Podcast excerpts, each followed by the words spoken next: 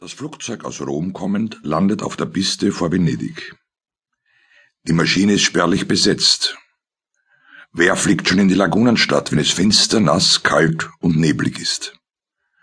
Sophia Loren hat sich vorgenommen, sich einige Tage im Hotel Danieli zu verstecken und bei einem Traum-Tiefschlaf auszuruhen.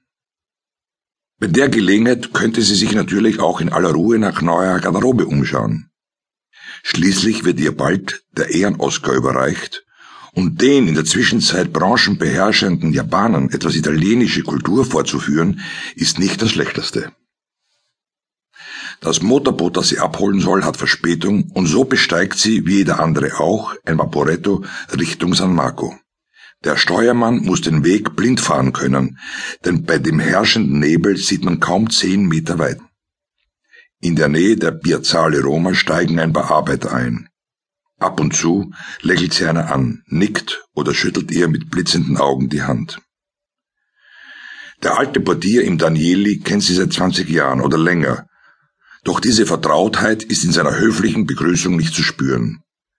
Sie betritt die gewohnte Suite. Sie duscht heiß, trinkt einen Bellini, bekleidet sich mit einer eleganten Version eines Jogginganzugs, einen Daunenmantel darüber, eine Wollhaube tief ins Gesicht, so tritt sie wieder auf die Straße.